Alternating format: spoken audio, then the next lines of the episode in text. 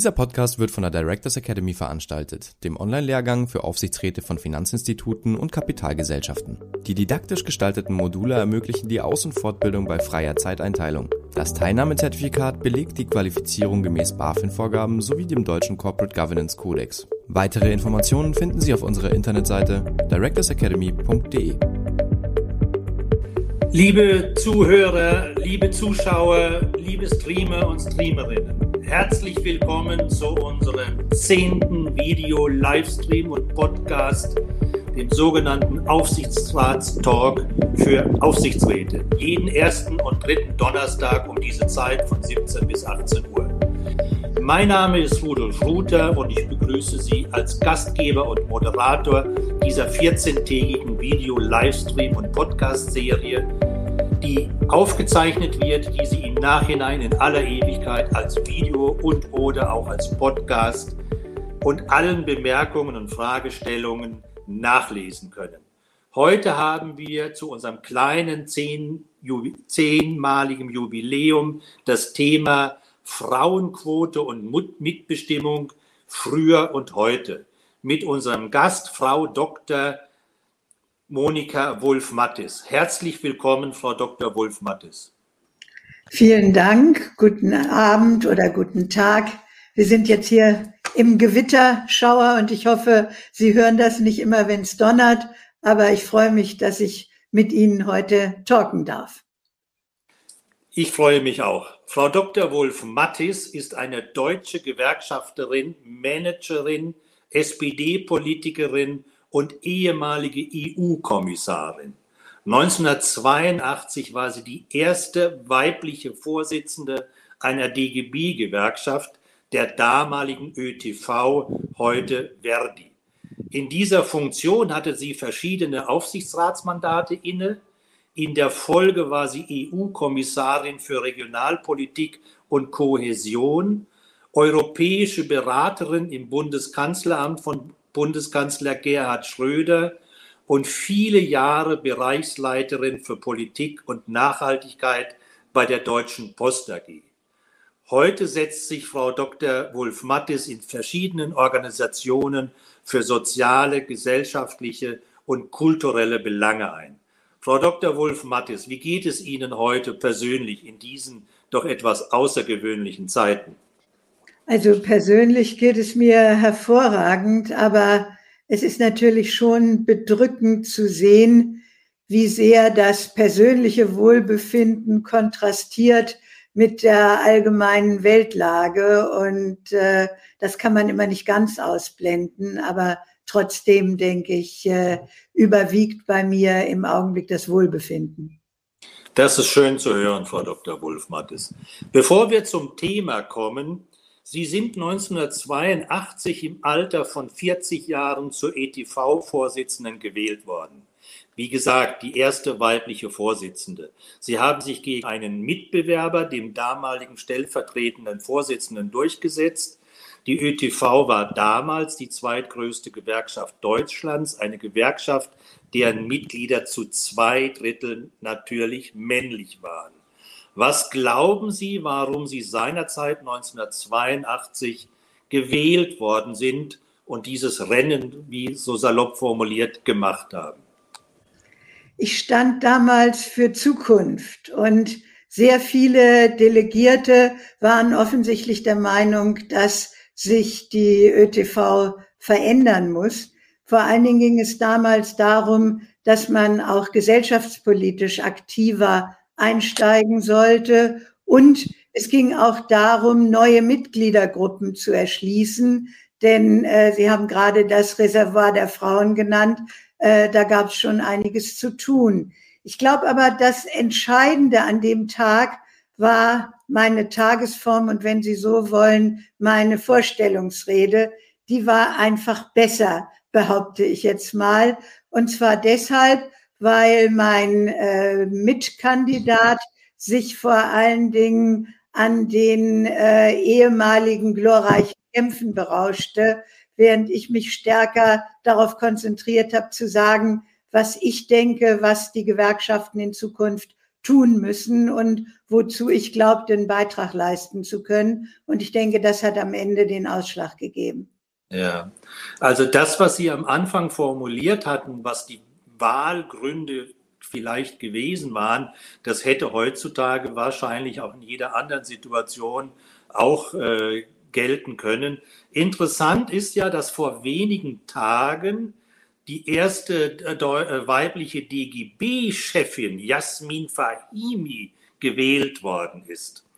Und äh, vor Zeitgleich hat das Handelsblatt einen Artikel über sie gebracht, natürlich. Und interessant für mich die Überschrift dieses Handelsblattartikels. Und ich weiß nicht, Sie haben ihn wahrscheinlich gelesen, aber vielleicht der ein oder andere Zuhörer und Zuschauer nicht. Ich zitiere, Handelsblatt schrieb zur Jasmin Fahimi, der neuen weiblichen DGB-Chefin, schnell im Kopf und mit der Zunge und jetzt kommt der Untertitel Deutschlands künftiger Top-Gewerkschafterin sagen Weggefährten betonbrechende Durchsetzungskraft, aber auch brüske Umgangsformen zu. Können Sie sich noch daran erinnern, als Sie damals diese bahnbrechenden Erfolg hatten, 1982, was die Zeitungen damals über Frau Dr. Wolf Mattis geschrieben haben? Also hauptsächlich wurde ich gefragt, warum ich denn eigentlich gewählt worden sei. Und das hat mich bei meinem ersten Pressegespräch maßlos geärgert. Statt dass ich jetzt erklären konnte, was ich nun in Zukunft alles machen will, musste ich erklären, wieso denn diese etwas merkwürdigen Gewerkschafter auf die Idee kamen, eine Frau, auch noch eine studierte Frau zu wählen, die keinen Bizeps hat und auch nicht langjährige äh, Erfahrungen, wenn Sie so wollen, in Kanalarbeit. Und äh, ja. das war eigentlich das, was mir damals so entgegengehalten wurde. Die Zitate weiß ich offen gestanden nicht mehr. Die wichtigste Frage ist ja auch, was hat sich verändert seit dieser damaligen Situation? Weil damals waren Sie die erste Dame, jetzt ist Frau Fahimi wieder die erste Dame. Dazwischen gab es nicht so viele. Also ist ja eigentlich die berechtigte Frage, äh, 82 zu heute, das sind 40 Jahre. Was ist denn passiert in diesen 40 Jahren? Ja, es ist leider kein Ruhmesblatt, dass es 40 Jahre dauerte, bis dann mal eine DGB-Vorsitzende gewählt worden ist.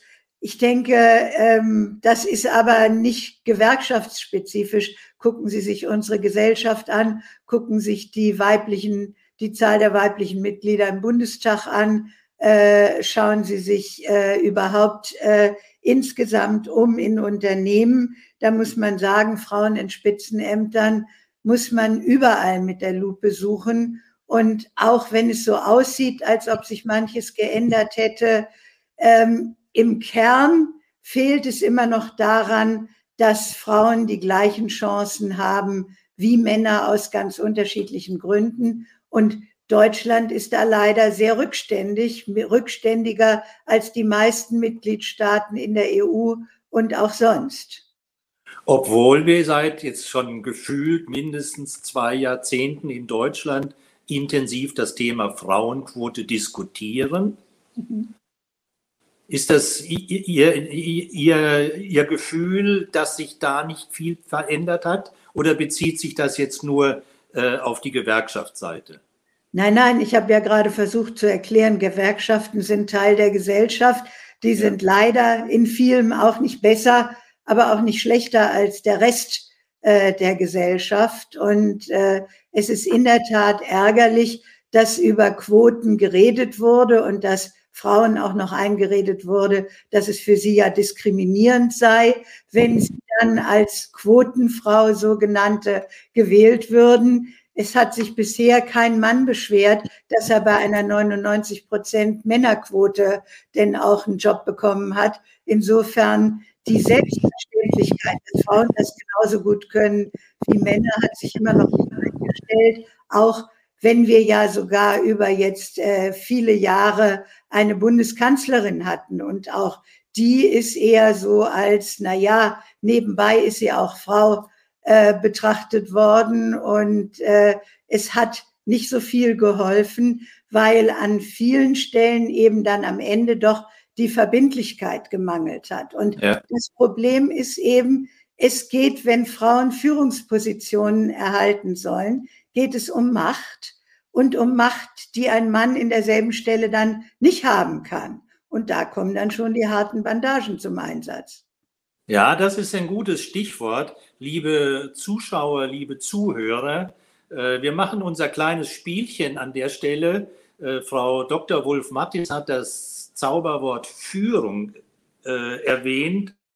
Ich bitte Sie, ich nenne Ihnen jetzt gleich eine kurze Frage und Sie bitte geben möglichst ein oder zwei Stichworte nur in den Chat und warten einen Moment, bis Sie es absenden. Und wenn ich dann sage, jetzt drückt jeder auf Senden und schickt seine zwei Stichworte in den Chat. Schauen wir mal, was kommt. Die Frage, Sie ahnen es, lautet, was verstehen Sie unter Führung? Also bitte nur ein, zwei Stichworte, bitte keine ganzen Sätze, ein, zwei Stichworte und jetzt auf den Knopf drücken und senden Sie es bitte ab. Und wir schauen uns das alles nachher in Ruhe an und lesen das nach und das eine oder andere werde ich versuchen mit einzubauen. Und vielleicht hat ja jemand von Ihnen Lust, das mal auszuwerten, was diese kleine, nicht repräsentative Gemeinschaft äh, unter Führung versteht. Frau Dr. Wolf Mattis, anlässlich Ihres 80. Geburtstages gab es neulich ein Interview mit Ihnen in der Verdi-Mitgliederzeitung und Sie haben auf die Frage, was machen Frauen in solchen Situationen anders geantwortet, Frauen müssen mit Argumenten führen. Frau Dr. Wulf-Mattis, was verstehen Sie persönlich unter Führung? Ja, wenn Sie das jetzt zitieren, das war sicher ein wenig verkürzt ausgedrückt. Es ging mir in erster Linie natürlich darum, äh, zu sagen, dass Frauen eben in der Regel nicht über die Netzwerke verfügen, die sie automatisch quasi mit nach oben spülen, äh, dass sie meistens sachorientierter argumentieren und weniger Testosteron gesteuert sind, was dann äh, auch zeigt, dass sie nicht so sehr auffallen, dass sie überhaupt etwas zurückhaltender sind und weniger dominant führen. Was verstehe ich unter Führung? Ich denke, in erster Linie Ziele vorgeben, Mitarbeitende zu motivieren, ihnen Raum schaffen, damit sie sich mit ihren Fähigkeiten am besten einbringen können, auch Raum zu schaffen für Teamwork und äh, für ein respektvolles Arbeitsklima zu sorgen. Ich denke, das ist das, was Führung erreichen muss. Ja, und das ist, ich schaue mal mit einem linken Auge in den Chat hinein. Äh, das deckt sich mit sehr vielen, da kommen sogar fast die Originalworte. Raum schaffen, Inspiration, Mut, Motivation, äh, Beziehungsmanagement, Vorbild leben, persönlich ganz wichtig, für, ja. halte ich. Äh, und ja, also ich glaube, wir haben da alle das gleiche und richtige Verständnis von Führung. Aber jetzt lassen Sie uns zum Thema kommen, Frauenquote im Aufsichtsrat, um mal die zwei Begriffe Frauenquote und Mitbestimmung auseinanderzunehmen. Was glauben Sie, also Sie wurden zum ersten Mal, andersrum, wann wurden Sie zum ersten Mal in den Aufsichtsrat berufen und äh, in wie vielen Aufsichtsgremien waren Sie bisher, damit wir mal den, den Hintergrund Ihrer Erfahrung von Aufsichtsgremien wissen? Also ich wurde nicht berufen, sondern gewählt. Und zwar ja. auf der Arbeitnehmerbank 1978 in den Aufsichtsrat der Deutschen Lufthansa. 1988 wurde ich dann stellvertretende Aufsichtsratsvorsitzende. Ich war auf der Arbeitnehmerbank außerdem im Feber-Aufsichtsrat und nach meiner Wahl 1982 zur ÖTV-Vorsitzenden war ich dann, wenn Sie so wollen, qua Amt als Anteilseignervertreterin in den Aufsichtsräten der gemeinwirtschaftlichen Unternehmen. Wir sollten jetzt keine Gemeinwirtschaftsdebatte beginnen, aber ja. Das waren damals, das dauert dann nämlich die ganze Nacht, Äh, das waren damals die neue Heimat, die BFG, also die Bank für Gemeinwirtschaft, Coop und die BGAG, also die Beteiligungsgesellschaft der Gewerkschaften. Das heißt also, wenn Sie nach der Zahl der Aufsichtsratsmandate fragen, waren es zwei plus vier, zwei als Arbeitnehmervertreter und vier als Anteilseignervertreterin. Ja, und das sind aber äh, große Namen, die auch zur damaligen Zeit natürlich in komplexen, schwierigen Situationen waren, wo auch die ein oder andere auch sehr grundlegende Entscheidung getroffen werden muss. Können Sie sich noch daran erinnern, wie das damals war, als sogenannte erste Frau in einem rein männlichen Aufsichtsgremium? Ja, das war schon sehr gewöhnungsbedürftig. Also bei der deutschen Lufthansa war die Anrede über lange Zeit, meine Herren. Und äh, dann guckten einige Herren verschämt zu mir rüber und dachten vielleicht doch nicht die ganz richtige ähm, Anrede, aber äh, das blieb eine ganze Weile so. Trotzdem äh, muss ich sagen, hatte ich eher noch Glück in dieser Funktion damals, weil ich ja als ÖTV-Vorsitzende sehr bekannt und durchaus auch äh, berüchtigt war. Deshalb wurde ich schon ziemlich ernst genommen und äh, zum Teil auch als Verbündete gesucht. So habe ich damals zum Beispiel äh, mit Franz Josef Strauß gegen die Privatisierung der Lufthansa gekämpft als wir diesen Widerstand dann aufgegeben haben, weil es auch auf Dauer nicht klug war, äh, der ÖTV, äh, der ÖTV, der Lufthansa damit dann äh, auch ähm, im Grunde Expansionschancen zu verschließen, konnte ich dann äh, vor allen Dingen mit dafür sorgen, äh, dass die ähm, Altersversorgung der Lufthanseaten aus der berühmten VBL, also aus der Versorgungsanstalt des Bundes und der Länder, also aus äh, der Versorgung des öffentlichen Dienstes herausgenommen wurde. Denn Sie können sich vorstellen, das, was ein Flugkapitän verdient und was er dann hinterher auch als Alters, äh, betriebliche Altersversorgung haben soll, das passte in kein Schema des öffentlichen Dienstes. Ja, klar. Ja. Sie hatten gerade in einem Nebensatz gesagt, Sie waren berüchtigt. Warum war Frau Dr. Wolf-Mattis damals berüchtigt? Ja, weil sie ja damals äh, die Mülldeckel äh, klappern lassen konnte und weil äh, zu meiner Zeit eben auch ein großer Streik im öffentlichen Dienst ja. stattfand. Und äh, das nehmen einem natürlich äh, viele Menschen auch persönlich übel. Ja. Kommen wir zurück zum Thema Aufsichtsrat wie Sie in, die, in diese von Ihnen aufgezählten Mandate äh, zum ersten Mal reingekommen sind. Können Sie sich noch daran erinnern, gab es damals so etwas, heute nennen wir das Neudeutsch Onboarding.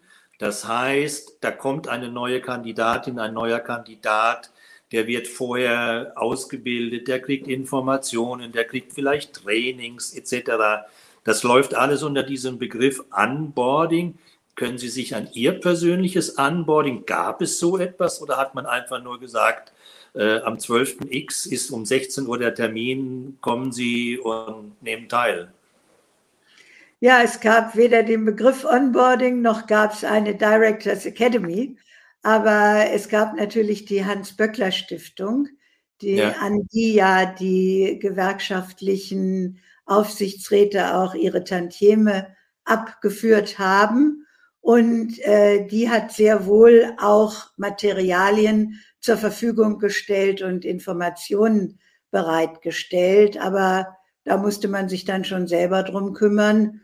Und äh, von daher gab es also so eine systematische Einarbeitung in das, was Gewerkschaft äh, da vielleicht äh, in Aufsichtsräten tun sollten oder was man überhaupt als Aufsichtsrat zu tun hat, nicht. Ähm, was mir geholfen hat, war, äh, es gab natürlich die Gewerkschaftssekretäre, die für das Unternehmen verantwortlich waren und dort die Mitglieder betreut haben. Und es gab die betrieblichen Arbeitnehmervertreter, mit denen man natürlich sprechen konnte und die auch eine wichtige Informationsquelle waren. Und ich habe mir dann sehr schnell einen Mitarbeiter gesucht, mit dem ich die Aufsichtsratsunterlagen dann auch äh, gemeinsam durchgegangen bin, um auch für mich einigermaßen sicher zu sein, äh, dass ich die richtigen Fragen stellen kann und äh, dass ich äh, auch, äh, sagen wir mal, lerne, äh, eine Bilanz zu lesen und ja. mich damit auch intensiver auseinandersetze. Aber das war, wenn Sie so wollen, mein Interesse, ähm, weil ich natürlich wusste, dass ich auch von außen beobachtet werde und dass ich mir deshalb da Flops eigentlich schlecht leisten kann. Ja, also die Hans-Böckler-Stiftung gibt es ja heute immer noch und sie macht heute immer noch einen sehr guten Job für die Fort- und Weiterbildung von Aufsichtsräten ist es für unsere Zuschauer und Zuhörer der Hinweis, die meisten dieser Materialien können Sie auch haben, wenn Sie nicht Arbeitnehmervertreter sind oder Gewerkschaftler. Die sind meist sogar kostenlos auf der Homepage der Hans-Böckler-Stiftung downloadbar. Also das kann ich jedem nur empfehlen, wenn er das noch nicht gemacht hat, da mal drauf zu schauen.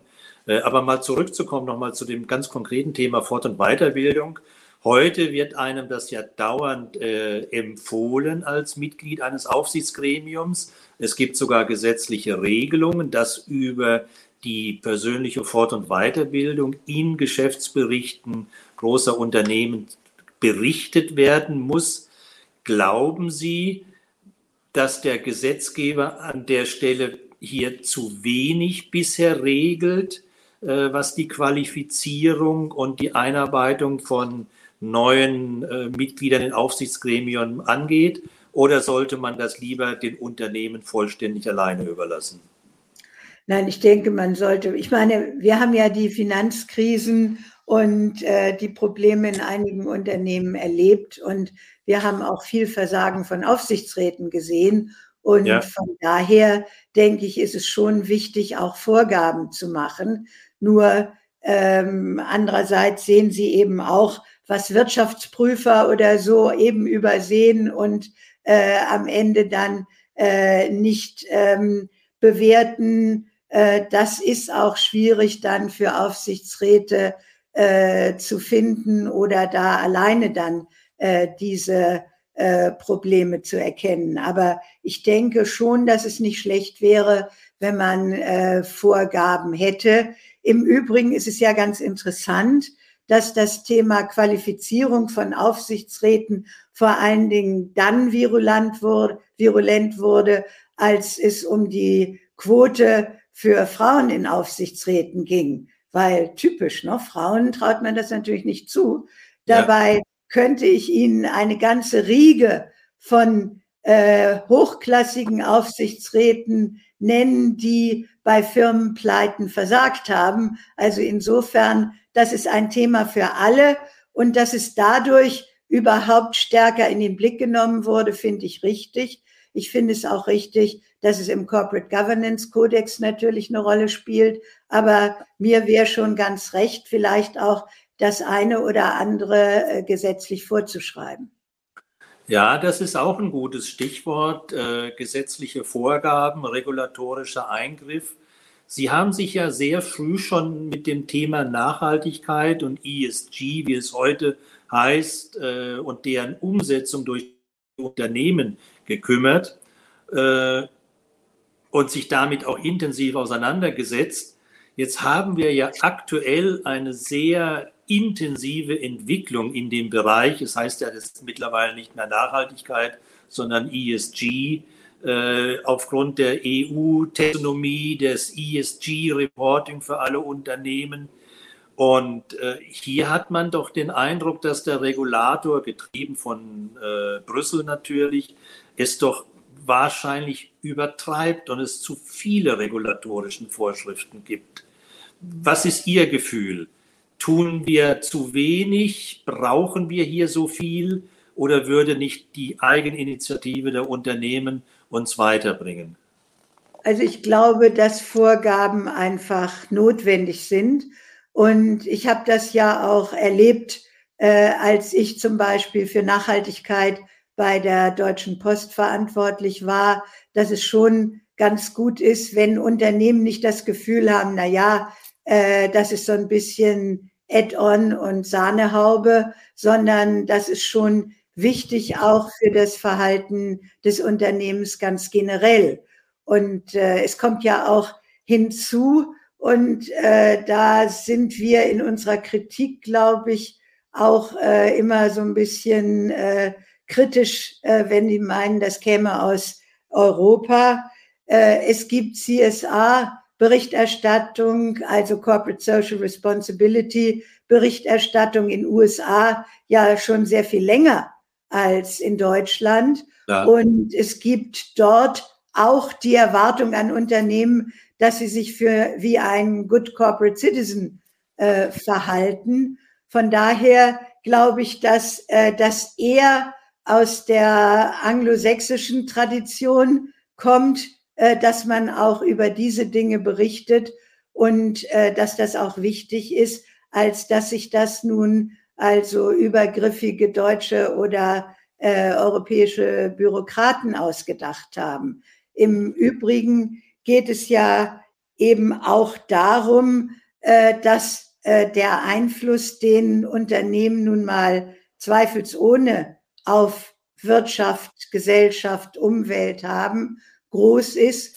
und dass von daher, gerade wenn Sie jetzt bedenken, an, denken an die Veränderungen, die wir auch alle brauchen, dass es wichtig ist, äh, dass Unternehmen äh, sich auch nachhaltig äh, verhalten. Und wenn Sie mal die Diskussion in der EU sehen, äh, so ist da ja auch nicht angefangen worden, jetzt machen wir das mal, sondern es gab Druck aus zwei Richtungen. Das waren einmal Investoren, Pensionsfonds, Ratingagenturen, die gesagt haben, wir wollen eigentlich auch eine stärkere Berichterstattung, selbst im Lagebericht äh, über Non-Financials. Und es waren dann auf der anderen Seite Bürgerinnen und Bürger, Konsumenten und Politik. Und insgesamt denke ich, hilft Regulierung ja auch, Wettbewerbsverzerrungen zu verhindern. Denn wir haben ja immer Angst, oh ja, nur die Deutschen kümmern sich um alles. Nein, es ist schon ganz wichtig, dass dann auch in Europa darüber nachgedacht wird, dass man gleiche Wettbewerbschancen dann äh, auch über solche Vorschriften gewährleistet. Ja, dann muss ich Sie aber noch mal nachfragen, wenn Sie so für klare, umfangreiche Vorgaben, regulatorische Regelungen sind äh, zum Thema Frauenquote. Vorhin haben Sie gesagt, so viel ist noch gar nicht passiert in den letzten 40 Jahren. Wir haben ja aber natürlich nicht nur eine Diskussion zu dem Thema Frauenquote, sondern wir haben ja auch in den letzten zwei Jahren äh, tatsächlich äh, neue Gesetze mit FIPOC 1 und FIPOC 2, was ja gesetzliche Quoten vorschreibt, teils empfiehlt, teils verbindlich vorschreibt. Äh, bedeutet das oder andersrum, glauben Sie, dass das noch zu weich formuliert ist? Brauchen wir härtere regulatorische Vorgaben zum Thema Frauenquote? Also zum Thema Frauenquote sind wir ja immer noch also an einem Punkt, was Vorstände betrifft. Das ist quasi lächerlich, wenn Sie sich Deutschland anschauen. Und äh, wenn Sie sich äh, die Aufsichtsräte anschauen, die ja nun nicht das primäre Geschehen bestimmen, äh, dann äh, ist nur durch die bisherige Quote überhaupt äh, da etwas erreicht worden. Interessant ist, dass die Unternehmensseite, die Anteilseignerseite sich jetzt immer mit der Quote schmückt, die vor allen Dingen von der Arbeitnehmerbank kommt. Aber äh, sei es drum, wenn sie dann die Arbeitnehmerbank von daher respektieren, äh, hat das ja auch Vorteile. Äh, ich will aber noch mal darauf hinweisen, es gibt eine Quote, die hat was mit Gleichbehandlung und Gleichberechtigung und Chancengleichheit überhaupt zu tun.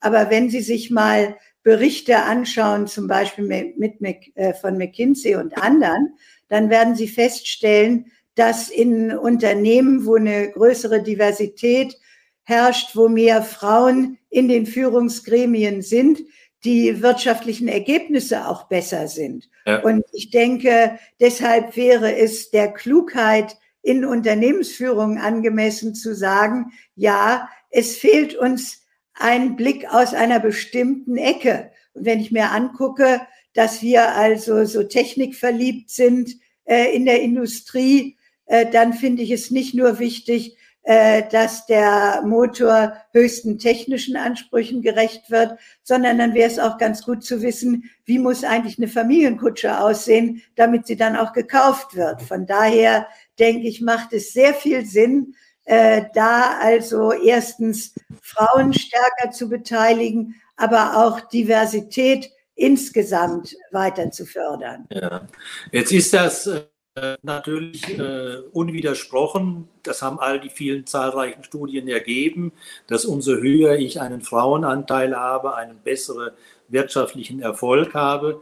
Paradoxerweise sind unsere deutschen Familienunternehmen, die so erfolgreich sind und die das Rückgrat unserer Wirtschaft sind, bei der Frauenquote aber nicht Vorbild. Äh, heute oder gestern, das weiß ich es gar nicht mehr, hat das Handelsblatt, durfte das Handelsblatt die aktuelle Albright-Studie veröffentlichen. Und da, um nur zu erinnern, von 100 der bekanntesten, größten Familienunternehmen haben 68 keine Frauen im Vorstand. Also genau das, was Sie jetzt gerade äh, hat hier durch diese empirische Studie. Also ich bin sehr gespannt auf die vollständige Albright. Die wird sicher in den nächsten Tagen downloadbar sein und ich kann sie jedem nur empfehlen. Lassen Sie uns mal das Thema Mitbestimmung ein bisschen beleuchten. Als Sie seinerzeit 1976 das Mitbestimmungsgesetz mitentwickeln durften, haben Sie ja daran am Kanzleramt äh, mitarbeiten dürfen. Können Sie unseren in besonders jüngeren Zuhörern, die vielleicht sich da überhaupt gar nicht mehr daran erinnern können, sondern ihn nachgelesen haben, nochmal die Beweggründe schildern, die damals zu dieser Entwicklung des damaligen Mitbestimmungsgesetzes bestanden und hat sich vor allen Dingen Ihrer Meinung nach aus der Sicht heute die Mitbestimmung im Aufsichtsrat überhaupt bewährt? Also Vergleich damalige Zielsetzung mit der heutigen Wirkung. Ja, lassen Sie mich vielleicht äh, anfangen, damit nochmal auch darauf hinzuweisen, dass ja die Mitbestimmung, äh, wenn Sie so wollen, den deutschen Weg der Sozialpartnerschaft äh, beschreibt und äh, der Versuch ist, äh, so etwas wie ein Gleichgewicht zwischen Kapital und Arbeit auch bei Unternehmensentscheidungen herzustellen. Und äh, deshalb schreibt das Gesetz ja zunächst mal die Parität von Anteilseignernvertretern und Arbeitnehmervertretern vor. Und es war damals schwierig, ähm, dann zu überlegen, was passiert denn, äh, wenn bei Stimmengleichheit ein Patt entsteht. Und das war dann auch einer der großen Streitfälle, äh, der dann so gelöst wurde, äh, nicht wie die Gewerkschaften es damals gerne gehabt hätten, äh, mit Rückgriff auf die Mitbestimmung in der Montanindustrie, wo es ja diesen berühmten neutralen Mann, damals gab es auch wirklich nur Männer, äh, also die neutrale Person gab, die dann dieses Pad auflöste. Äh, man hat sich dann als Kompromiss 76 dafür entschieden, äh, dass es ein Doppelstimmrecht des Aufsichtsratsvorsitzenden gibt. Und da der Aufsichtsratsvorsitzende ja immer von den Anteilseignern kommen musste, bedeutete das dann an der Ecke eben auch weiterhin ein stärkeres Gewicht auf der Unternehmensseite. Es gab dann Streitthemen auch noch äh, im Hinblick auf die Zahl äh, der Gewerkschaftsvertreter oder auf die Frage, ob Gewerkschaftsvertreter denn überhaupt was im Aufsichtsrat zu suchen hätten. Äh, da haben vor allen Dingen äh, die Unternehmerverbände und die FDP äh, den Teufel an die Wand gemalt und äh, gesagt, es drohe eine Überparität der Arbeitnehmerseite weil ja Gewerkschaftsvertreter da nicht nur im Aufsichtsrat mitbestimmen würden, sondern auch äh, Tarifverhandlungen führen könnten, was natürlich in der Regel äh, für die Unternehmen gar nicht gilt, sondern nur für die Branchen. Äh, man hat äh, das Thema dann äh, damit befriedet, dass man die Zahl der Gewerkschaftsvertreter auf drei begrenzt hat. Und es gab auch noch einen Streitpunkt im Hinblick auf das Wahlverfahren. Wahlmännerwahl, was die Gewerkschaften gerne wollten, oder Persönlichkeitswahl, was die andere Seite gern wollte. Ähm, da hat man dann einen politischen Kompromiss gefunden und man sieht, in der Politik führen Kompromisse nicht unbedingt zu Vereinfachungen ja. oder zu äh, bequemeren Lösungen, sondern es hat dann dazu geführt, dass es erstmal eine Vorabstimmung gab, ob man denn jetzt die eine oder die andere, das eine oder andere Wahlverfahren wollte und dann erst die Wahlen durchgeführt. Aber insgesamt denke ich, äh, ist es inzwischen allgemein gut und auch äh, parteipolitisch von allen akzeptiert, dass die Mitbestimmung sich grundsätzlich bewährt hat. Es gibt immer Beispiele, wo es mal Probleme gibt. Aber äh, ich denke, sie hat auch dazu geführt, dass es zwischen Arbeitgebern und Gewerkschaften äh, nicht dieses konfrontative Umgehen äh, gibt wie in anderen europäischen Ländern und dass schwierige Unternehmensentscheidungen eben äh, in der Regel dann auch äh, von den Belegschaften mitgetragen wurden. Und wenn Sie äh, über Personalabbau oder äh, über äh, Unternehmensverlagerung nachdenken, dann denke ich, ist es schon wichtig, dass solche Entscheidungen dann auch ähm, durch die Kompromisse, die notwendig waren, dauerhaft sind. Und ich denke, da hat die deutsche Mitbestimmung eigentlich ihre Feuertaufe bestanden. Ja, jetzt gibt es aber trotzdem natürlich oder gab es auch in der Vergangenheit zahlreiche große namhafte Unternehmen, äh, die durch den Rechtsformenwandel, also raus aus der AG hm. oder GmbH, rein in die europäische SE, äh, dieses Mitbestimmungsgesetz äh, versuchen auszu blenden und immer befragt, dann warum tun sie es? gibt es natürlich tausende von Gründen, aber ich meine immer so in der Summe herausgehört zu haben, dass sie sagen, grundsätzlich sind wir ja nicht gegen die Mitbestimmung, aber wir sind gegen die Vertreter der Gewerkschaften in den Aufsichtsräten und zitieren dann natürlich diese klassischen äh, Zauberwörter, sie hätten lieber mehr unabhängige, qualifizierte Vertreter äh, auf der Arbeitnehmerseite. Da es die nicht gibt, wollen sie sich insgesamt von der Mitbestimmung befreien. Meine Frage, äh, haben sich die Gewerkschaften in den Aufsichtsräten bewährt? Macht es Sinn, dass wir heute noch so viele Gewerkschaftsvertreter, klassisch abhängige Vertreter in Aufsichtsgremien haben? Ja, was heißt klassisch abhängig? Also äh, der Corporate Governance Codex verlangt ja von den Anteilseignervertretungen im Aufsichtsrat, dass sie unabhängig vom Unternehmen sind. Das sind Gewerkschaftsvertreter nun allemal.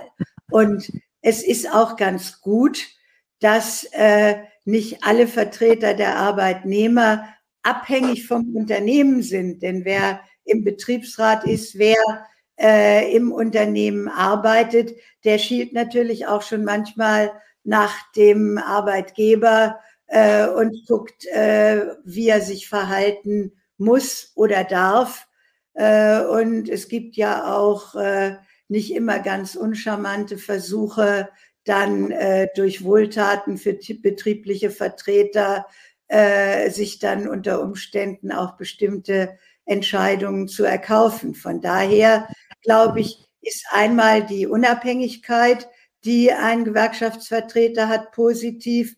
Ich denke, es ist auch generell ja so, dass Gewerkschaftsvertreter äh, sich auch in dem Industriesektor, in dem dieses Unternehmen tätig ist, durchaus durch ihre Arbeit auskennen und dass sie auch dann manchmal stärker gesamtwirtschaftliche Aspekte in die Debatte einbringen können. Und sie haben sicher auch manchmal auch finanziell größere Möglichkeiten, sich zu informieren oder äh, Gutachten zu besorgen. Also von daher denke ich, ist so der Gewerkschaftsvertreter, ähm, ich höre eigentlich in der Praxis wenig Kritik. Das ist mehr so eine Funktionärsdebatte auf beiden Seiten. Und wenn man sich mal anschaut, wie sehr eben auch die Gewerkschaften gerade bei Umstrukturierungen geholfen haben, dass Unternehmen eben auch äh, neue Wege einschlagen konnten, äh, dann sollte man eigentlich eher froh sein, dass es die gibt. Und wie bei Anteilseignervertretern gibt es auch da Sonne und Seuche, will ich ja, ja. nicht bestreiten. Nur äh, dann würde ich auch gerne mal über die Anteilseignervertreter und deren Abhängigkeit oder Unabhängigkeit reden. Und dann würde ich auch gerne mal über die vielen Fehlentscheidungen, die da auf der Anteilseignerbank getroffen werden, reden. Interessant ist, dass immer nur Frauen und Gewerkschaftsvertreter sich verteidigen müssen und es sakrosankt ist, dass wer immer da als Anteilseignervertreter auftaucht, natürlich ganz wunderbar ist. Ja, das würde ich jetzt nicht so unterschreiben wollen, wenn man die Presse mal anschaut. Das kriegen auch sehr viele Männer, wie heißt es so schön, ihr Fett ab. Aber ja. interessant ist ja natürlich die Frage, wie viel Unabhängigkeit und Abhängigkeit ich in einem Aufsichtsgremium habe, umso unterschiedliche Machtkämpfe, Machtstrukturen habe ich. Und in dem Zusammenhang habe ich äh, mir eine, eine, eine, Frage überlegt, weil ich natürlich in Ihrem Lebenslauf gesehen habe, Sie waren von 2003 bis 2017 Mitglied im Konvent für Deutschland, einem überparteilichen Beratergremium für die Politik. Und Sie sind derzeit im Beirat der Vereinigung gegen Vergessen für Demokratie. Das heißt, Demokratie war immer schon eines Ihrer wesentlichen Themen. Glauben Sie, dass Demokratie auch etwas für ein Aufsichtsgremium ist? Es ist zumindest was, ähm, was Unternehmen sehr ernst nehmen sollten und wo sowohl Vorstand und ich denke auch Aufsichtsrat nachdenken sollten, äh, wie sie ähm, sich auch äh, in Fragen der Demokratie äh, verhalten. Denn zur Nachhaltigkeit gehören für mich eben nicht nur Umwelt, äh, Soziales und Governance, sondern es gehört aus meiner Sicht eben gerade auch Demokratie und Rechtsstaatlichkeit dazu. Wo wir keine Rechtsstaatlichkeit haben, wissen Sie auch, wie schwer sich Unternehmen äh, häufig tun.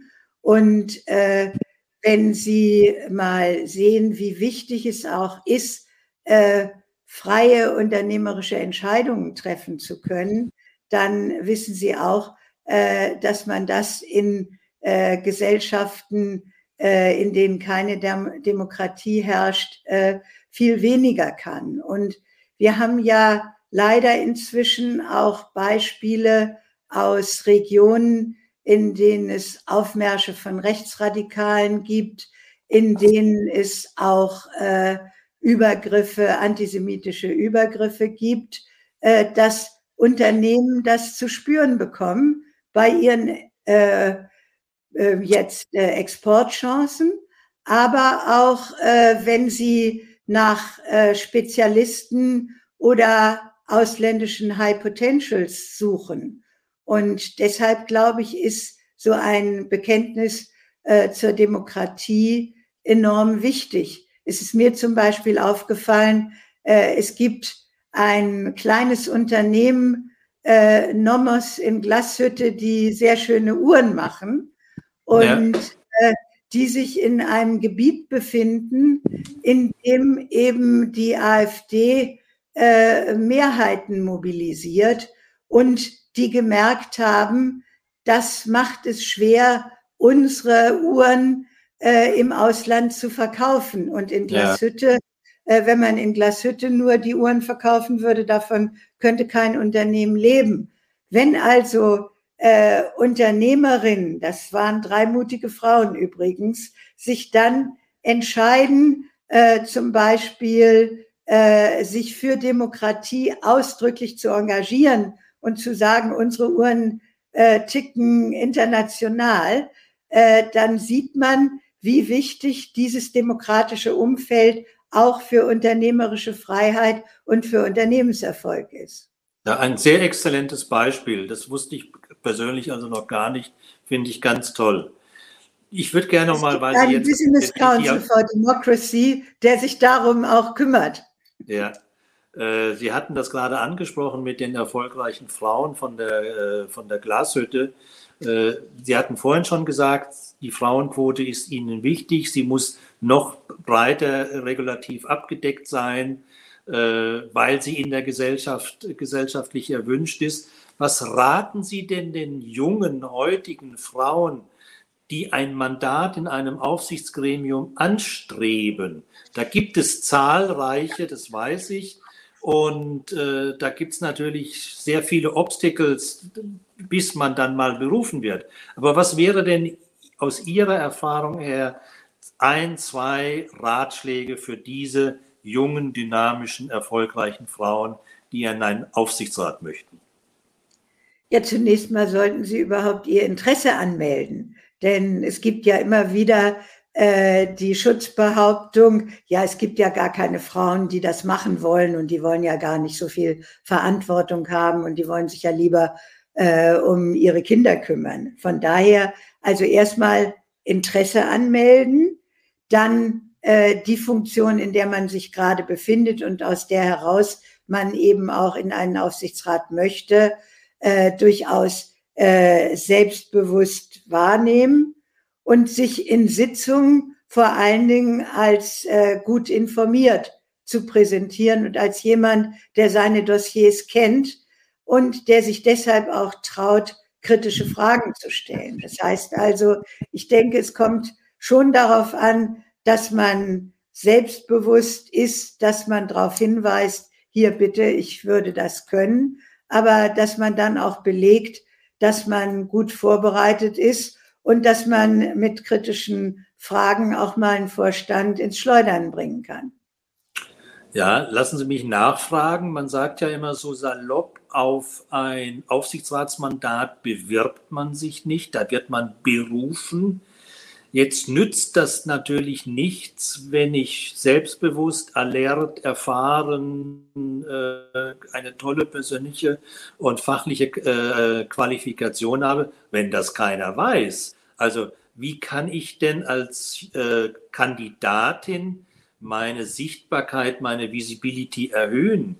Das ist indem ich zum Beispiel auch mich in Netzwerken betätige, die sich um äh, berufliche Qualifizierung und äh, die sich äh, auch um äh, Karrieren äh, bemühen. Das müssen ja nicht nur äh, weibliche Mentoring-Gruppen sein, sondern äh, da gibt es ja auch eine ganze Menge anderer Netzwerke, wo man zum Beispiel dann auch Beiträge posten kann, äh, zeigen kann, äh, dass man Erfolge hat. Also auch so Netzwerke wie LinkedIn oder so gibt ja die Möglichkeit zu sagen, halt stopp, äh, ich habe zu diesem oder jenem Thema was zu sagen.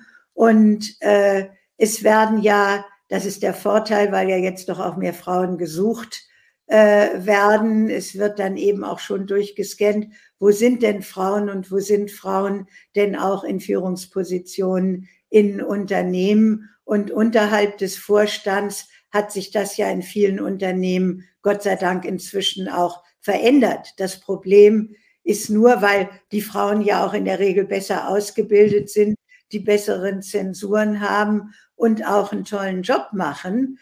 Nur äh, das Problem ist, das läuft am Anfang ganz gut, aber wenn es dann tatsächlich um den harten Kern der höheren äh, Führungsposition geht, dann gibt's eben doch immer noch diese gläsernen Decken. Und die kann man nur überwinden, indem man selbst von sich reden macht und auch in Netzwerken aktiv ist. Ja.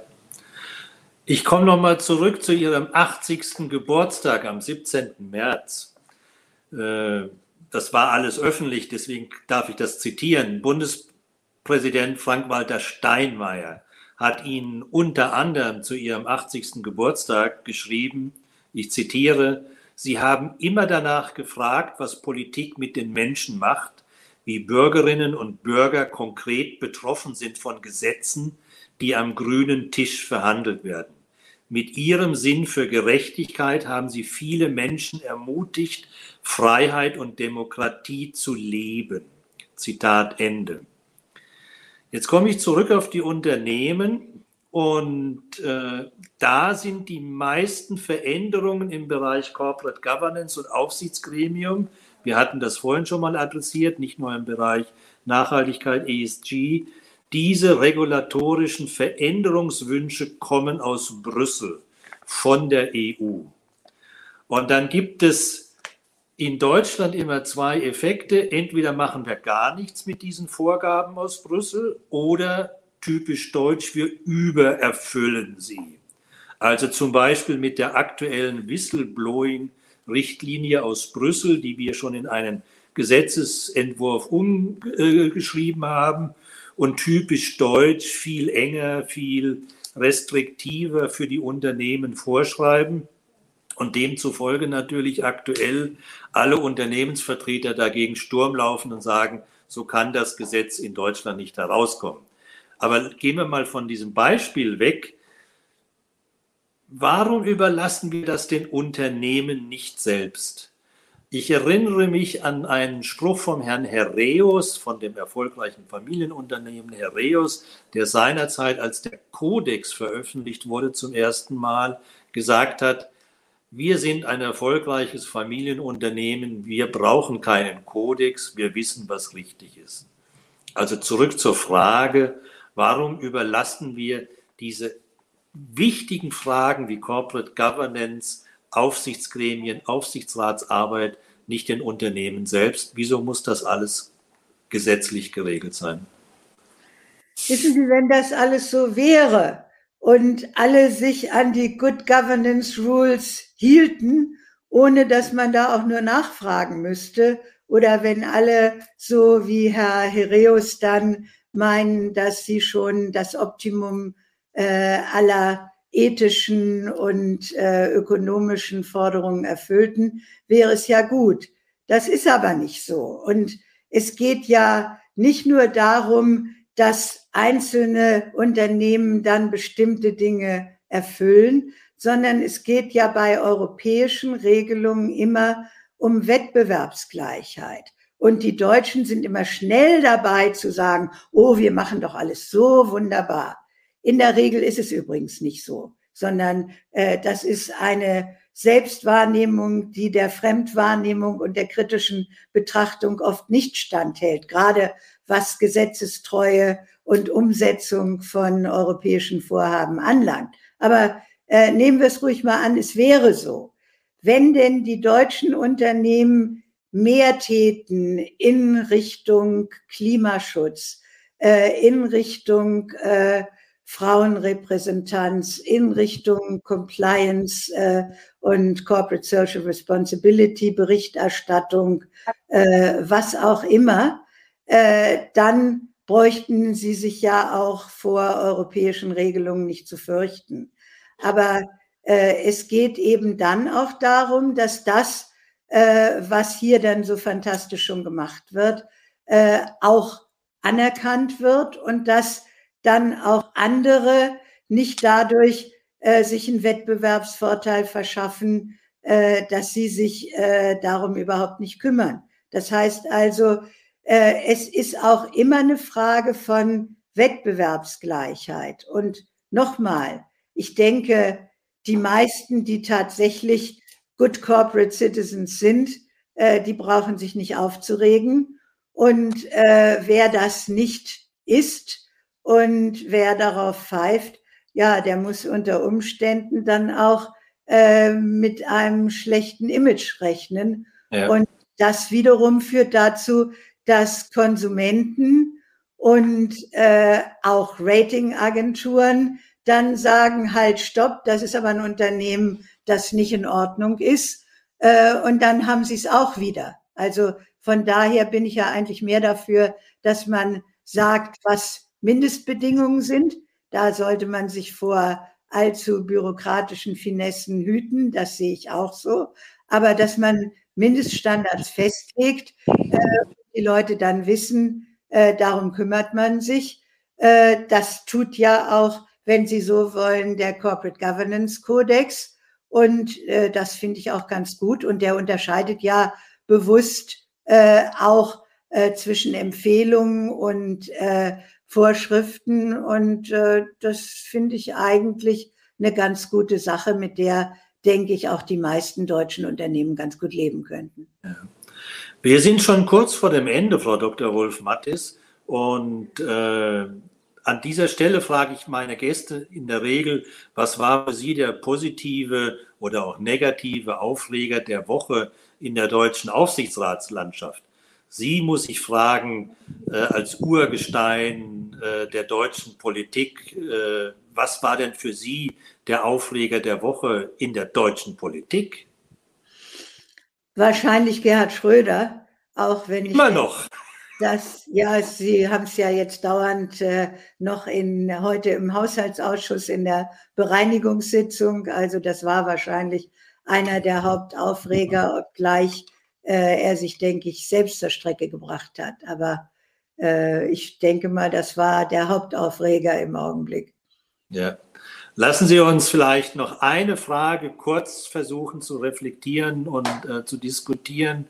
Äh, wir hatten es schon angesprochen, wir haben große existenzielle Themen für alle Unternehmen, nicht nur in Deutschland, Klimakrise, Pandemie, die geopolitischen Auswirkungen und, und, und. Glauben Sie, dass unsere Aufsichtsräte und Manager krisenkompetent genug sind für die Zukunft?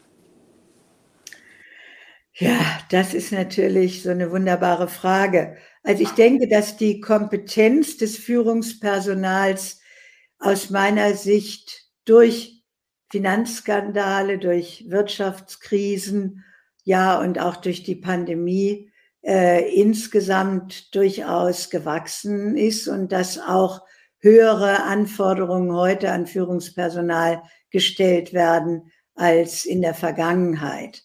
Und ich glaube, es bleibt nichts anderes übrig, als zu sagen, ähm, unsere Manager und äh, unsere Unternehmer müssen halt auch äh, mit den gewachsenen Aufgaben in ihren Fähigkeiten wachsen, was für mich äh, vor allen Dingen bedeutet, ähm, dass ihre Bereitschaft zu lernen äh, weiterentwickelt wird, und dass bei der weltweiten Verflechtung, ähm, bei der Komplexität, die heute mit vielen Entscheidungen verknüpft sind, es einfach notwendig ist, äh, noch mehr auf breiter Basis sich A zu informieren, aber ich denke auch äh, durchaus bestimmte Dinge in der öffentlichen Diskussion stärker zu reflektieren, sich des wissenschaftlichen Beistands zu vergewissern, wo immer das möglich ist und alle Entscheidungen noch intensiver abzuwägen, als das vielleicht bis jetzt der Fall war. Ich denke, ja. äh, wir haben immer gesagt, also dies ist jetzt die größte Krise und äh, äh, das konnte bisher keiner vorhersehen. Trotzdem ist es uns ja meistens gelungen, äh, sie auch zu meistern. Und deshalb würde ich jetzt nicht nur kritisch sagen, das können die alle nicht, sondern ich würde sagen, das müssen die und das müssen sie lernen und das können wir auch von ihnen verlangen. Ja, da bin ich auch gleich bei Ihnen. Wir können in der Summe stolz sein auf unsere deutschen Manager und, und unsere deutschen Aufsichtsräte, weil sonst wäre die deutsche Wirtschaft weltweit nicht so führend. Wir kommen zum Schlusssatz und wir haben wirklich nur noch 60 Sekunden. Einen Schlusssatz, den Sie unseren Zuhörern mitgeben, wo wir noch am Wochenende uns an das Gespräch von heute erinnern. Was geben Sie uns mit? Einen kurzen, knackigen Satz, Frau Dr. Wolf-Mattis. geht nicht, gibt's nicht. Das heißt, ich möchte gerne, dass wir gemeinsam selbstbewusst nach Lösungen suchen und nicht immer nur darüber diskutieren, was nicht geht. Das finde ich einen ganz tollen Satz. Geht nicht, gibt's nicht. Und das gilt nicht nur für Frauen, glaube ich, äh, wenn ich das ergänzen darf. Das gilt es auch für die Männer. Frau Dr. Wolf-Mattis, recht herzlichen Dank für das heutige Gespräch. Es hat mir sehr viel Spaß gemacht. Ich danke auch. So, vielen Dank natürlich auch an unsere Zuschauer und unsere Zuhörer äh, für den heutigen Tag. Ergänzendes Lesefutter können Sie zu dem Thema natürlich in der schon erwähnten Hans-Böckler-Stiftung oder auf der Seite von Directors Academy nachlesen. Wenn Sie noch eine direkte Frage haben, schreiben Sie der Frau Dr. Wolf-Mattis äh, einen direkten Link über LinkedIn. Und ansonsten würde ich mich freuen, wenn wir uns zur gewohnten Zeit hier wiedersehen. Der erste Donnerstag im Juni ist der 2. Juni und dort um 17 Uhr habe ich den Gast Professor Dr. Fredmund Malik aus St. Gallen zu dem Thema falsche und richtige Corporate Governance, Aufsichtsräte und große Transformation 21. Vielen Dank an alle. Das Beste ist, abonnieren Sie unseren Podcast, dann kriegen Sie ihn regelmäßig in den Kalender. Vielen Dank, schönen Abend und äh, bis zum nächsten Mal. Danke.